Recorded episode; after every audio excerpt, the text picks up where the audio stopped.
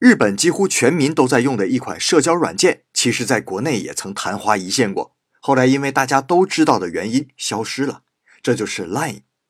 Line 是一家韩国企业驻日本分公司自主开发的，因为本公司是韩国的，所以关于 Line 姓日还是姓韩，在日本引起了很大争论。我觉得这很无聊啊，因为商业本来就应该是无国界的嘛。Line 的一大特点就是蠢萌的表情包。主要有七个人物，为了让人物更深入人心，还专门制作了每集五分钟的系列动画片，每周一到周五每晚七点在全日本八个电视台上映。